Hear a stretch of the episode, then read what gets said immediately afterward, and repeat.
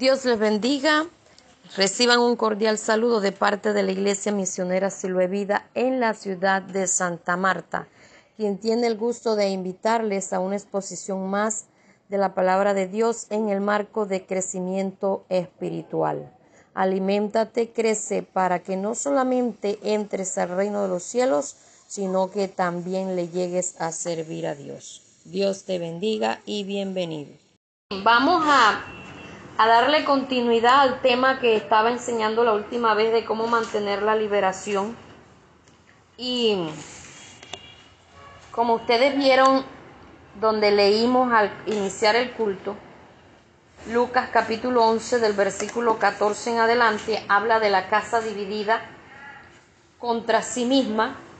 Dice que si está dividida contra sí misma, ella cae, ¿verdad? Ella cae porque está la división. Y, aunque ahí también está hablando de que estaban acusando a Jesús de que él echaba los espíritus por, por, por Belcebú, y él mismo les hace la, claridad que no que Satanás no puede echar a Satanás y que no puede echar eh, que no o sea haciéndoles ver que él no echaba fuera los espíritus por por Belcebú en la vida del cristiano a veces también la casa interna está dividida.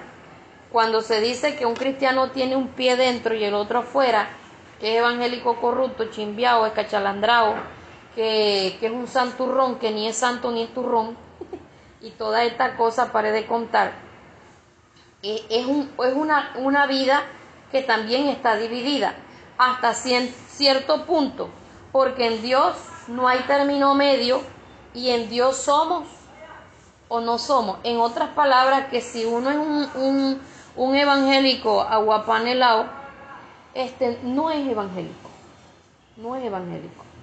Es cierto que estamos en un proceso de santificación, pero es que hay personas que deciden no vivir la Biblia, que deciden vivir a su manera, que deciden no cambiar. Hay personas que se acomodan en ese estado, en esa condición.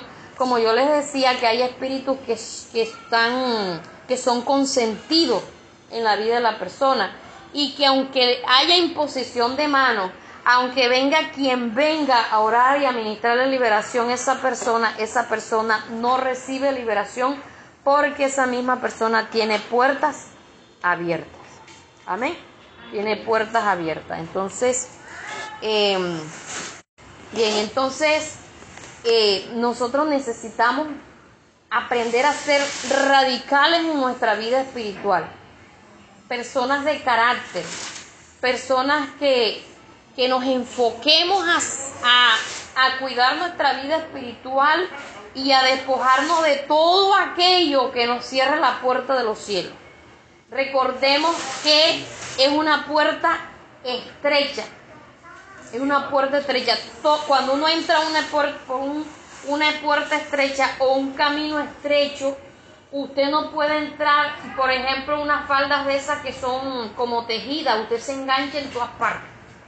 Usted no puede ir con un morral. o sea, usted tiene que ir lo más liviano posible y lo más hundir panza y todo lo que usted pueda hundir. Que parezca un plasma y no un sanque. Entonces, ya me entendieron.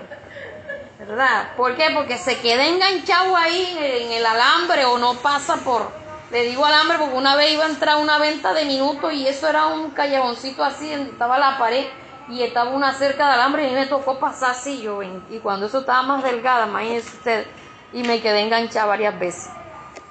Y para entrar en una puerta estrecha uno no puede entrar de cualquier manera, entrar guau, uno tiene que mirar a ver cómo camina y también qué lleva uno para quitárselo o de no, no entra. Amén. Entonces, así es en el Señor. Nosotros necesitamos aprender a despojarnos de todo peso de pecado para poder entrar al reino de los cielos. Y también como habíamos hablado de cómo mantener la liberación, eh, una de ellas es haber nacido de nuevo de verdad, haber tenido un arrepentimiento verdadero, porque si no se tiene un arrepentimiento verdadero, los demonios salieron porque se le ministró liberación a la persona, pero más demora ese, eh, el, el que oró en salir que los demonios volver a entrar y el estado de esa persona viene a ser peor. La otra manera de mm, mantener la liberación es entregarse totalmente a Cristo, negarse a sí mismo, abrazando a la cruz de Cristo, renunciar a todo lo que a Dios no le agrade y habíamos terminado en obedecer a Dios. Hasta ahí habíamos llegado en que todo lo que Dios dice nosotros tenemos que aprender a obedecerlo sin refutar. Yo les decía ahorita que yo peleaba con Dios, ¿verdad? Y, y eso es una obediencia a medias. Obedecía en otras cosas, pero no obedecía en otras. Eh, analizando la vida de Job, donde uno ve que Dios le hace ver que él estaba mal. Los amigos también le hacen ver que él estaba mal. Y una de las cosas que uno dice, ajá, pero si Job dijo, Dios dio y Jehová quitó, y, y, lo que le contestó también a la mujer, ¿dónde estuvo el pecado de él, hermano? Él se justificaba. Delante de Dios él se justificaba. Él no entendía los procesos por lo que Dios le estaba permitiendo vivir y él se justificaba y en parte también culpaba a Dios de lo que le estaba pasando. En medio de todo, porque uno le cae una habladera, una quejadera. Y ahí está el pecado de, de, de Jod, de estarse, estarse quejando. Entonces necesitamos aprender a obedecer sin chistar, sin preguntar. Como decía un pastor, hoy en día cuando se va a enviar a alguien de misionero a una parte o a pastorear en alguna parte, preguntan por el clima, cuántos miembros ya hay, porque no quieren empezar de cero, cómo está la casa, en qué condiciones está la casa, si el baño es interno, si toca caminar un kilómetro para, ir, al baño. Ustedes saben, en los pueblos los baños están allá en la cola del patio, que cosa tan fea. Por allá lejote. Y cosas así por el estilo. O sea, y si no se acomoda a su a, a sus gustos, dicen, no, yo para allá no voy. ¿Cuántos habitantes tiene el pueblo? No, este, el pueblo tiene 200. No, y, y hay tantas iglesias, entonces ¿cuántas, cuántas almas me tocarían a mí? Si hay, o sea, hay tantas cosas que hoy en día se está viendo donde de verdad no hay una obediencia clara, una obediencia absoluta. Y algo que nosotros muchas veces no tenemos en cuenta es que las cosas en Dios se manejan a la manera de Dios y no bajo el criterio de nosotros, no bajo los prejuicios de nosotros, bajo las condiciones de nosotros, bajo las creencias de nosotros, es que yo creo o yo quiero o a mí me gusta o yo pienso. A Dios se le obedece y punto. Amén. Así de sencillo. Entonces, otra de las maneras como cuidar nuestra y mantenernos libres es mantenerse en la palabra de Dios a través de su estudio y de la obediencia. O mantente en la palabra de Dios a través de su estudio y de la obediencia. Esa es otra manera de mantener la liberación. Mantenerse en la palabra de Dios a través de su estudio y la obediencia. Ahí hay dos, dos cosas, que no es solamente leerla, hay que escudriñarla. Entonces, una cosa es leer, que usted lea un capítulo, pam, pam, pam, lo leyó y hasta puede leer tres diarios yo leo tanto y en el año me leo la Biblia. Pero saca tiempo para estudiar, saca tiempo para escudriñar. Y como yo le llamo, es mechar el texto. Siempre, siempre me acuerdo de una vez que llegué a una iglesia donde iban a hacer arroz de pollo de actividad y el pollo lo esmecharon a tal punto que parecía un hilito. Yo digo, y no, qué paciencia. Yo voy y dejo los pedazos por eso, por eso parecía un hilito. Yo les dije, ese pollo no se va a ver en el arroz. pero cosa tan delgadita, o sea, se veía como, como puras hebritas delgaditas. Entonces, nosotros tenemos que aprender a cada palabra, buscarle significado, ir al diccionario mm, de sinónimos, antónimos, de, del origen, de, de todo, o sea, buscar lo que signifique. Y cuando usted trata de hacer esto, usted eso le requiere de tiempo. Comenzar a hacer un análisis, aún mirar la cultura que se estaba manejando en ese tiempo, todo, todo, todo, tratar de, de investigar, tratar de escudriñar, porque hay cosas en la Biblia o un, digamos un texto, que de un texto uno pasa una palabra, así siempre, siempre la pasamos por alto. Una palabra, la pasamos por alto. Y resulta que esa palabra nos deja mucho por, por aclarar o mucho que enseñar. Y necesitamos tomar cada palabra de ese texto para escudriñarla. Y yo les he dicho a ustedes los que, los que, los que ya me han oído muchas veces, que yo dedico más tiempo a escudriñar que a leer. Es más, a veces no leo. Ay, la pastora floja para leer. No, yo a veces no leo la Biblia. Yo prefiero leer un texto y machacarlo y machacarlo y machacarlo, machacarlo y voy anotando y voy y esto es así y esto es así y eso le saco.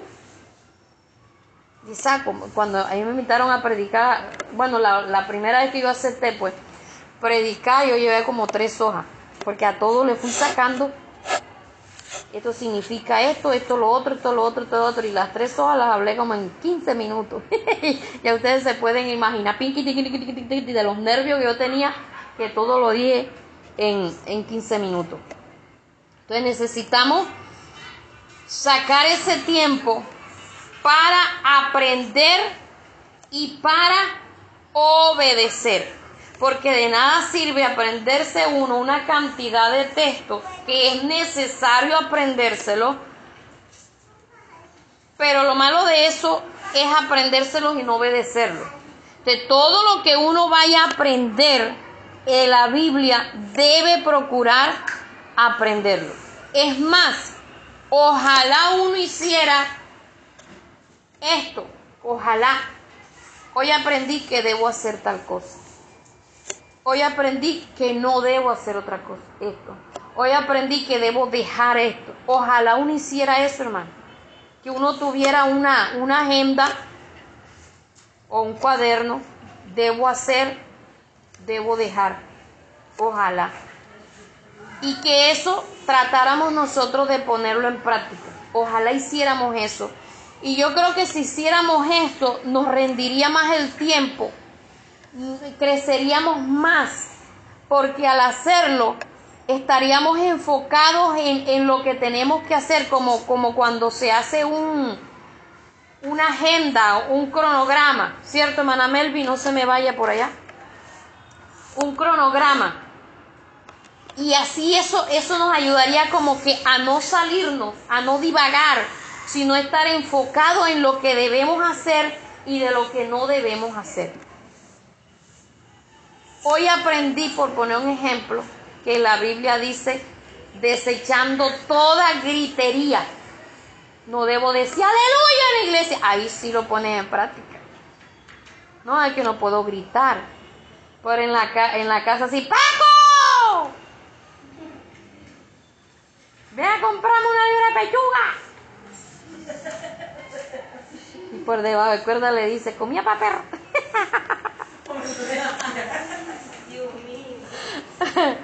Entonces, eh, tratar de obedecer, hermano. Eso es fundamental, porque vale más la obediencia que los sacrificios. Vale más, más la obediencia. Es más, la Biblia habla de que nosotros debemos orar y de perdonar. Orar y perdonar para poder ser perdonado. Entonces a veces oramos bastante pero aquel hermano, aquella hermana no la queremos ni masticar. No nos pasa, nos cae gordo. Nos cae gordo, tiene un modo de ser que no compagina con el mío y empezamos con, o sea, hay gente que como que le coge tirria a un hermano, yo no sé si saben qué es tirria, ¿no? Fastidio. Y empieza con el tiqui tiqui tiqui tiqui y Dios no escucha esas, esas oraciones que hacemos. ¿Por qué? Porque estamos, en cierta forma, nosotros estamos odiando al hermano, odiándolo. Y si Dios me ama a mí, así como yo soy, me soporta así como yo soy, también yo tengo que aprender a amar al otro hermano, a la otra hermana y también soportarlo, porque Dios a mí me está soportando. Ahora, ¿cuántos me están soportando a mí? Porque perfecta no soy. ¿Cuántos me están soportando? Entonces a veces uno se queja porque uno soporta a los demás, pero no mira que a uno también lo soportan. A uno. Yo le digo a David, yo a ti te considero soportarme mi manera de dormir, eso no lo hace cualquiera. El lado de David es de la sábana estiradito y yo sea la sábana que sea, yo la saco. Y queda, queda siempre la parte del colchón mío, queda así peladito. Dice él, ¿cómo es que tú duermes? Y dice que se levanta ahora y que yo hay que... roncando. Y a veces me toca ahora y movete así porque ya está que me asusta. Entonces, hermano, y cuando él está roncando, yo cojo y le doy sus codazos. Y si ve que, que me soporta, yo le soporto, pero a veces no somos capaces de soportar. A veces le digo, no, hombre, me tocó pararme porque tu roncadera no me dejó dormir. Y así, hermano. Pero es que Dios utiliza hasta los ronquidos para hacerlo levantar uno para que uno ore. Y así, tantas tanta maneras. De aprender a obedecer. Otra, mantener, eh, mantener puesta la armadura de Dios. Mantener puesta la armadura de Dios. Ese tema ya yo lo di anteriormente, de pronto lo vuelva, lo vuelva a dar lo que significa cada parte de la armadura de Dios. Pero si usted tiene mucho afán de querer aprender, búsquelo en, lo, en, la, en, los, en los mensajes que yo he subido a YouTube.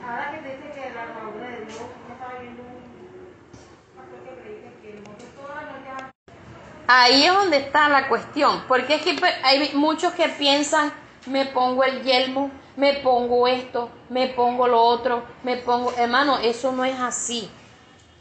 Cada parte de la armadura de Dios significa algo en lo que uno debe obedecer y que cuando uno obedece, ahí tiene la armadura puesta. ¿Sí me estoy haciendo entender? El yelmo de las... Em, el yelmo de, la, de la salvación. Yo tengo que cuidar mi salvación. Si yo no la cuido, usted se puede poner la armadura y decir lo que sea. Es más, yo estuve en iglesia donde, donde se ponían el calzado, se apretaban el, cinto y todo eso, hermano, y diciendo mentira. El cinturón de la verdad y, mentiroso. La, coraza de justicia y haciendo injusticia trocha y mocha. El plato full de ¿Sabe, sabe, hay una práctica de injusticia que se comete en casi todas las iglesias. Pedir prestado y no pagar. ¿Usted cree que eso es justo, hermano? Que usted le hagan una gracia de eso. Y eso casi en todas las iglesias se hace. Présteme que yo el sábado le pago. ¿Cuál sábado? Y, y le pidió prestado en enero y todavía diciembre y todavía lo debe. Y podemos estarnos poniendo esa parte de la armadura, pero si somos injustos, no está puesto. Entonces por eso le digo, búsquelo ahí en, en, la, en las enseñanzas que yo tengo en, en, YouTube para que usted se dé cuenta eh, qué debemos nosotros hacer para mantener la armadura puesta. Porque esto no es, no es cuestión de declarar que yo lo tengo es cuestión de que si uno vive de acuerdo a la palabra, automáticamente usted la tiene puesta. Amén. Bien, por lo menos llega la duda a su mente. Si usted de una vez le puede llegar la duda, ¿será que yo soy salvo? No, hombre, que va. Yo no creo que yo soy salvo.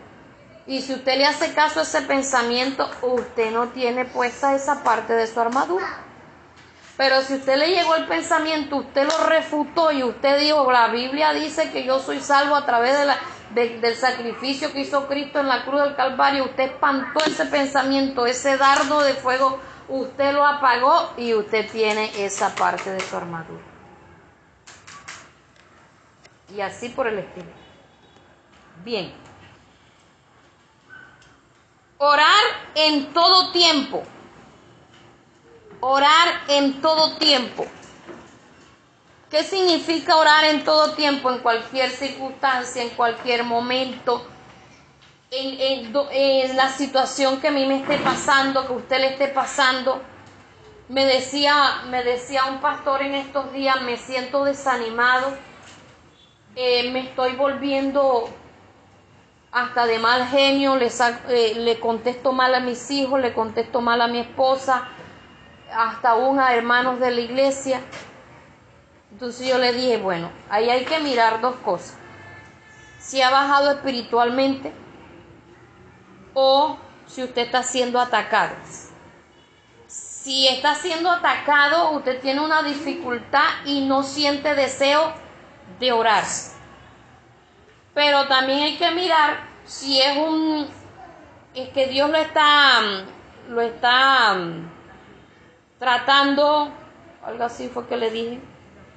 Usted va a sentir más deseo de orar. ¿Sí me entendieron? Uno tiene que aprender a identificar cuándo es un trato de Dios y cuándo es un ataque del enemigo. Cuando viene el ataque del enemigo, usted no siente deseo de orar, usted se siente pesado, a usted las palabras no le fluyen. Pero cuando hay una dificultad y es proceso que Dios le está procesando a usted su carácter, temperamento, usted siente más deseo de orar. Ahora, cuando es ataque, usted no siente deseo de orar, ¿será que hay que dejar de orar? No, hermano, si usted no ora, se lo come el tigre.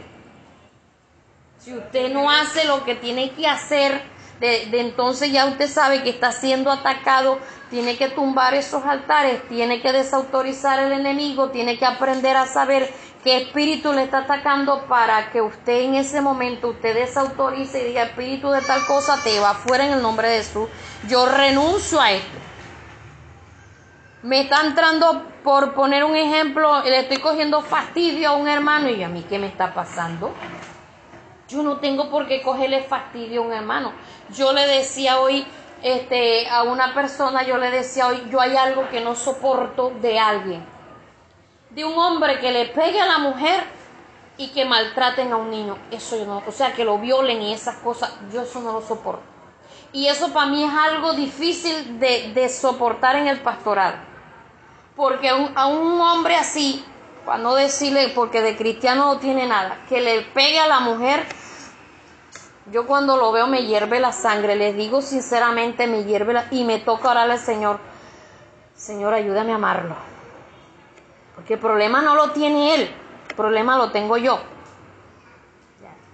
ayúdame a amarlo, Señor. Ayúdame, Señor, a tolerarlo, a soportarlo, a sobrellevarlo. Hermano, y a lo, a lo, poquito, lo poquito se me quita. Ya, el problema lo tengo yo. Tengo trauma o no sé, no sé, pero, pero eso, eso para mí es difícil. Que un hombre sea tan cobarde de reventarle la cara a la mujer, la boca, la, Mejor déjela, si no le sirve, déjala. Pero no le pegue, no la maltrate ni física ni psicológicamente.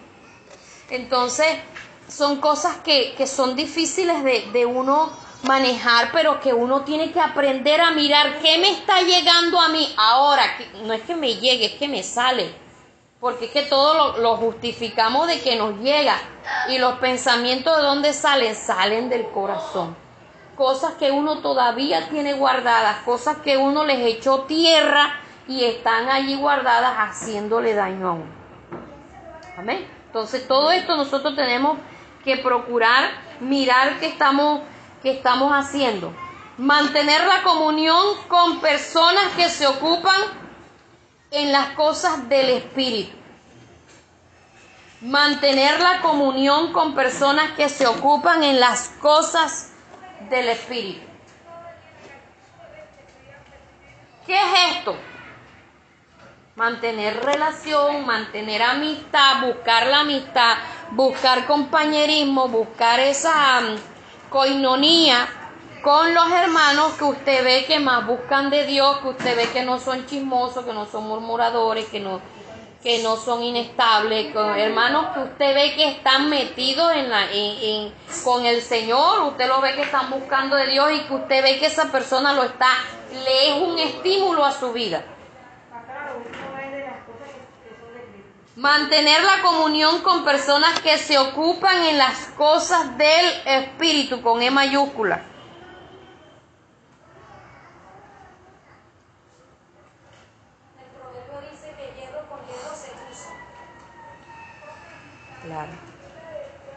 Y las malas conversaciones corrompen.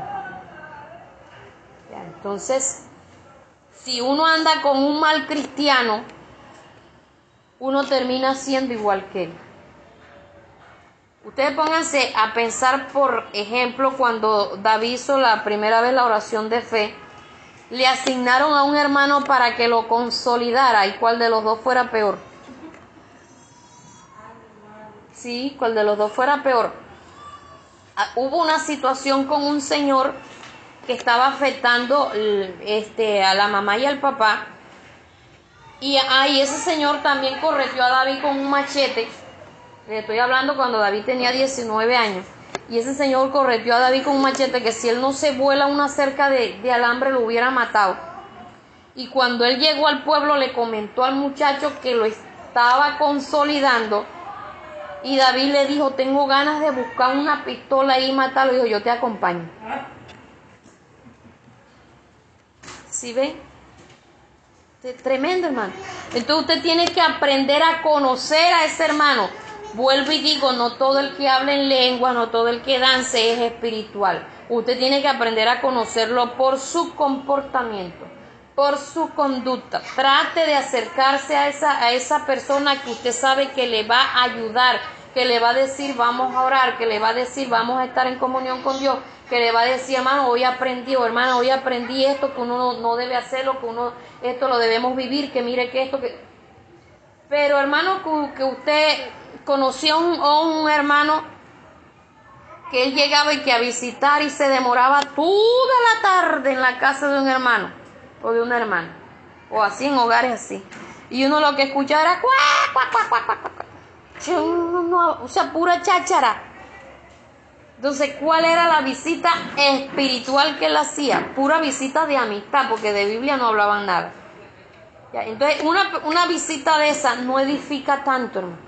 No edifica. Uno tiene que tener su, su visita social, porque no voy a estar diciendo tampoco que usted solo hable Biblia, solo hable Biblia, no hable de más nada. No, pero es muy diferente a todos los días está llegando a hablar cháchara, es cosas que no edifican, cosas que más bien corrompen, cosas que, que más bien dañan su vida espiritual. Y entonces, ¿qué pasaba? Que ese hermano llegaba desde el mediodía, almorzaba y se iba ya a la hora del culto. Entonces, ¿qué era lo que él iba a buscar? El almuerzo. ¿Sí ve? y él era líder de los jóvenes. Tremendo, hermano. Entonces, eh, yo espero que con esto ustedes no me malinterpreten. No, sino que hay visitas que de verdad no lo edifican a uno, para nada, no lo edifican a uno. Charlas y siempre la misma charla que, ay, que yo no sé qué, que vamos a la playa, que yo no sé cuándo, y, o sea, siempre lo están como que sacando de, de lo espiritual y lo están más bien llevando para el mundo. Son cosas que usted no debe eh, no debe, o sea, no debe tratar de tener tanta cercanía con esa persona. Sí, ahí, ahí tenemos un dicho que se vuelve uña y mugre, pero ahí no se sabe ni cuál es la uña ni cuál es el mugre, porque los dos muchas veces son igual. De uno tiene que también hablar con todo el mundo, tratar a todo el mundo, pero ser muy selectivo en las verdaderas amistades que uno adquiere en la iglesia. No somos amigos de todo el mundo porque no nos digamos mentiras. ¿O no? Tenemos a veces amistad con uno, con dos personas. Pero sí debemos hablarnos todos, debemos amarnos todos y, y saber escoger esas personas. Saber escoger. Y tener mucho cuidado que no le vaya a pasar a usted como me pasó a mí con una amiga que yo tenía que asistir a la iglesia y que estudiaba conmigo en el colegio y el día que hubo un conflicto cogió y le echó toda la sopa mía a la mamá. Y llegó la mamá de ella y le contó todas la mis cosillas a mi mamá y me dio mi mamá una palera, patá, puño, me dio con una cabulla, eso me... ¿Por qué, hermano? Porque a veces nos volvemos tan, tan, tan, tan, tan, que en el momento de un conflicto coge y ¡pah! saca todo. Y nosotros tenemos que aprender a ser fieles aún en las amistades. Por cualquier cosa hubo, hubo un roce, guardemos lo que nos contaron, guardemos lo que nos dijeron y no empezar entonces después a despotricar eh, de esa persona. Porque eso es algo que, que no es ni de persona madura ni, ni de nada por el estilo. Bien, frecuentemente habla de la palabra de Dios que está obrando en ti. Aunque aquí está frecuentemente declara la palabra de Dios que está obrando en ti, pero no quiero que ustedes malinterpreten de la palabra declarar. Esto se trata es que uno, yo creo que la Biblia a mí me dice tal cosa. Yo creo, por, por lo que les dije ahora rato, que la Biblia a mí me dice, alzaré mis ojos a los montes. ¿De dónde vendrá mi socorro? Mi socorro no viene de los montes. No vienen de los montes burros ni, ni, ni, ni, caballos cargados de, maíz, porque a David sí le encanta el maíz, para, él la sopa sin maíz no es sopa. De allá no viene la yuca, de allá no viene lo que yo necesito, hermano. Mi, mi provisión y mi ayuda viene de Jehová de los ejércitos. Amén. Señor, yo creo, por lo menos tengo una deuda, tengo que pagarla. Yo le digo, Señor, mira que yo tengo que pagar esa deuda, Padre mío. Pero mi, yo creo que tu palabra me dice a mí que tuya es la plata y tuyo es el oro. Yo por eso acudo a ti, porque tú eres mi proveedor. ¿Sí me estoy haciendo entender, Porque está de moda. Yo declaro y yo decreto. Ni somos jueces, ni somos fiscales, ni somos abogados para estar decretando ni para estar declarando. Usted en la oración, usted le puede decir, Señor, yo creo que tu palabra a mí me dice esto y esto y esto. Usted se siente solo, usted puede decirle, Señor, yo creo que tu palabra a mí me dice, aunque mi padre y mi madre me dejaran, Jehová con todo me recogerá. Por lo tanto, en estos momentos tú me llevas así cargado o carga, porque yo soy tu hijo. Usted se siente eso, Señor, abrázame, quiero sentir los abrazos tuyos, quiero sentir tu compañía, quiero sentir que estás conmigo. ¿Está claro eso? Enfrentar rápidamente el pecado. Enfrentar rápidamente el pecado. ¿Qué significa enfrentar rápidamente el pecado? fallamos, hicimos algo indebido, de una vez tratemos de enmendar el error. Caímos de nalga, sacudámonos la cola y parémonos de nuevo. Amén. Enfrentarlo enseguida. Hice tal cosa, a Dios no le agrada, corto con esto y trato nuevamente de restaurarme, trato nuevamente de levantarme. Eh, dije una palabra que, no, que no debía, eh, como lo que les estaba diciendo los otros días de que, de que uno dice, este dolor de cabeza me está volviendo loco y que puede uno terminar loco, Señor, perdóname porque hoy me até con estas palabras, Señor, yo me desato en el nombre de Jesús. Ya, usted lo enfrenta enseguida. No deja que eso pase, ah, no, eso yo lo hice por equivocación y ya, si usted no se desata de eso, ahí está la atadura y puede terminar loco de un dolor de cabeza. Amén.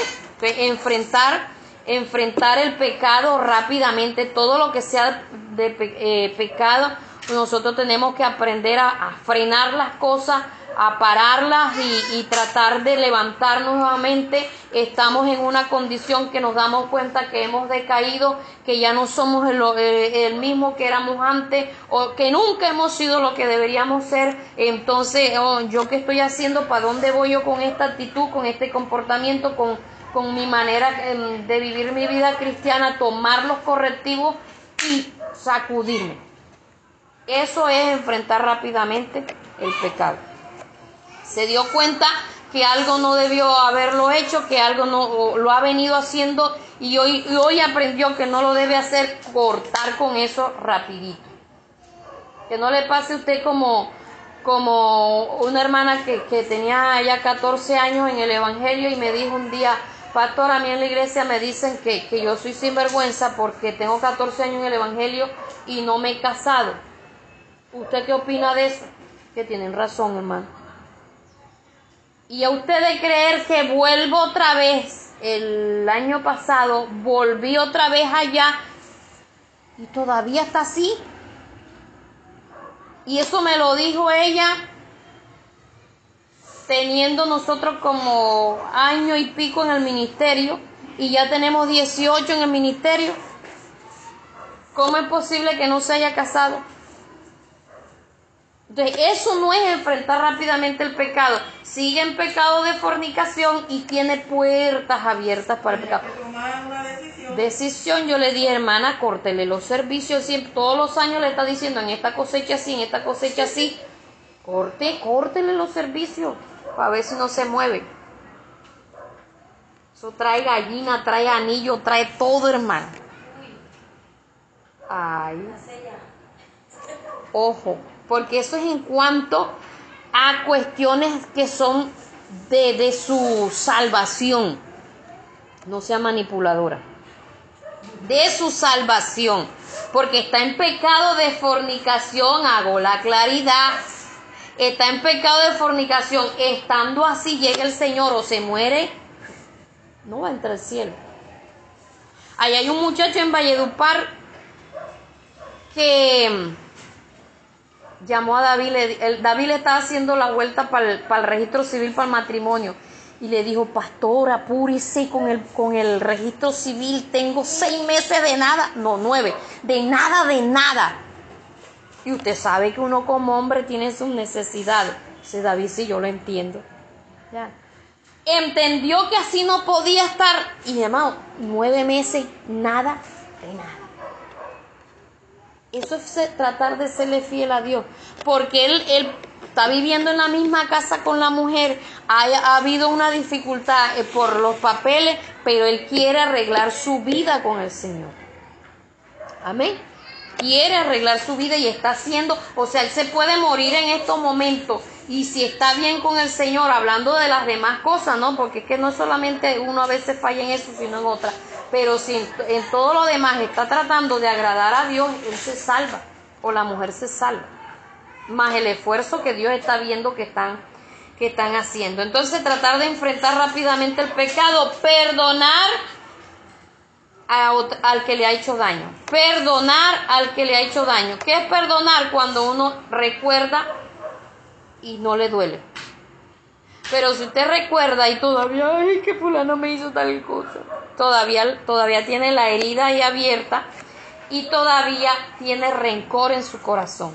Usted ve a esa persona y de una vez el corazón le hace tucu, tucu, y es que te hizo y tucu, tucu, tucu, tucu, tucu, todavía no ha perdonado. Entonces, perdonar también es una decisión. Perdonar también hace parte de que uno debe pedir al Señor que le dé un corazón perdonador, porque perdonar no es fácil.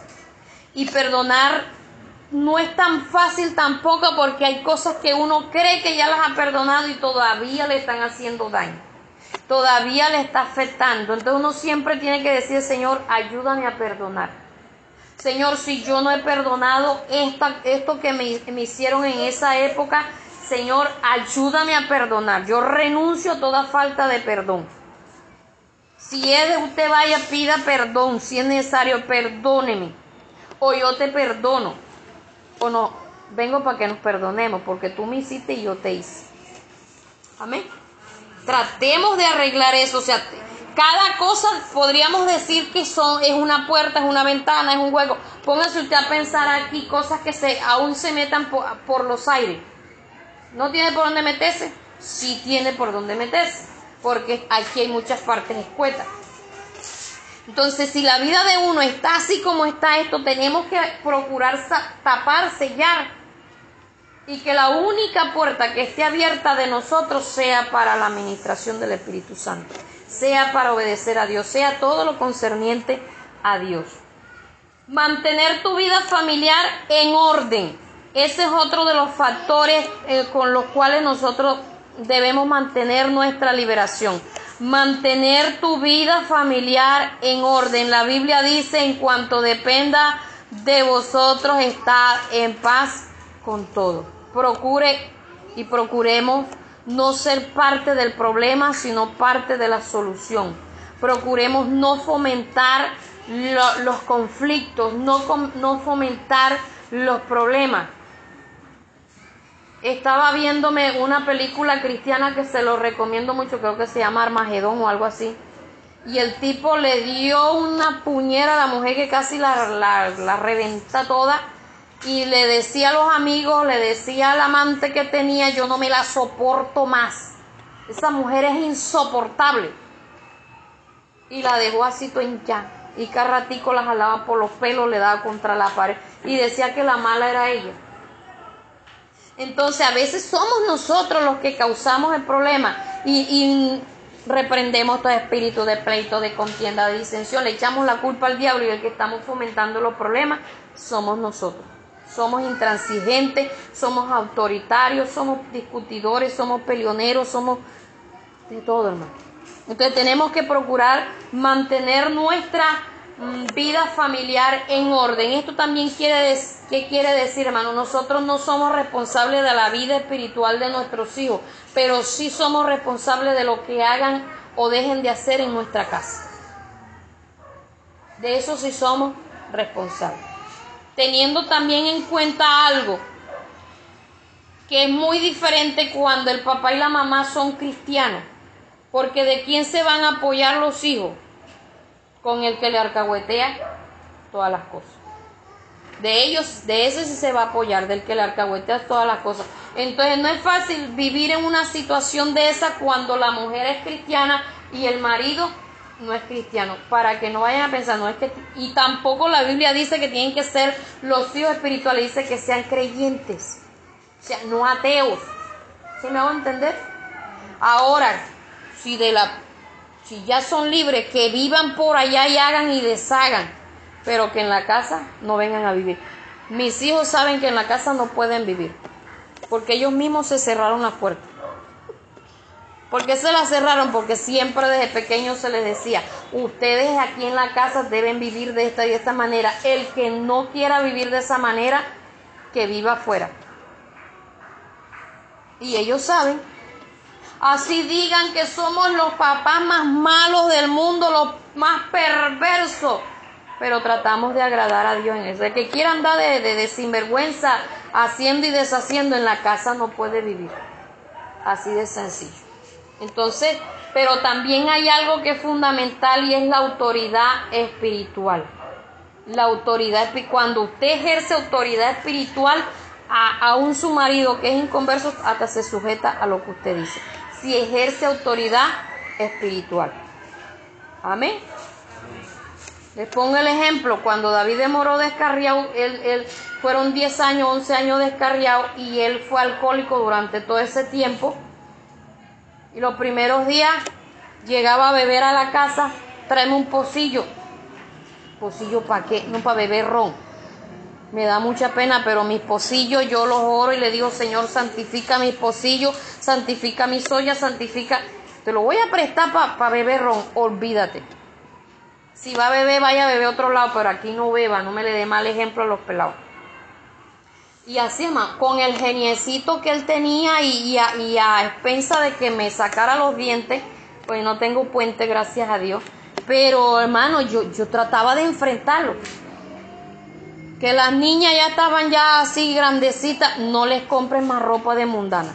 Si le vas a comprar, no le compres licrita, no le compres barriga afuera, cómprale ropa de, de cristiana o no le compres ropa. Ah, bueno.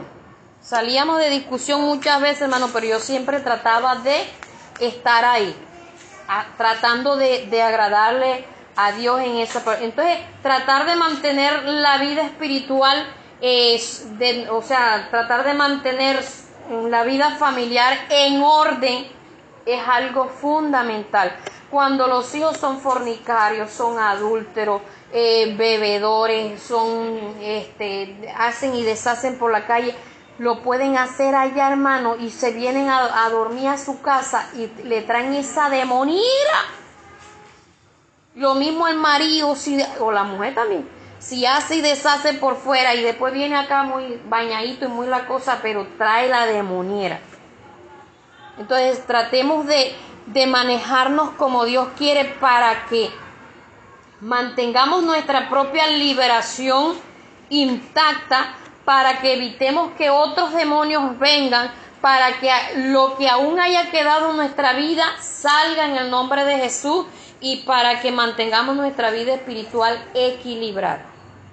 Porque esto impide que haya unción del Espíritu Santo en nuestras vidas. Esto impide la llenura. Si no procuramos mantenernos nuestra vida espiritual como debe ser, podemos desgastarnos pidiendo unción y la unción brilla por su ausencia. ¿Por qué? Porque hay muchas desobediencias en nuestra vida. Tratemos de poner en práctica lo que dice la palabra.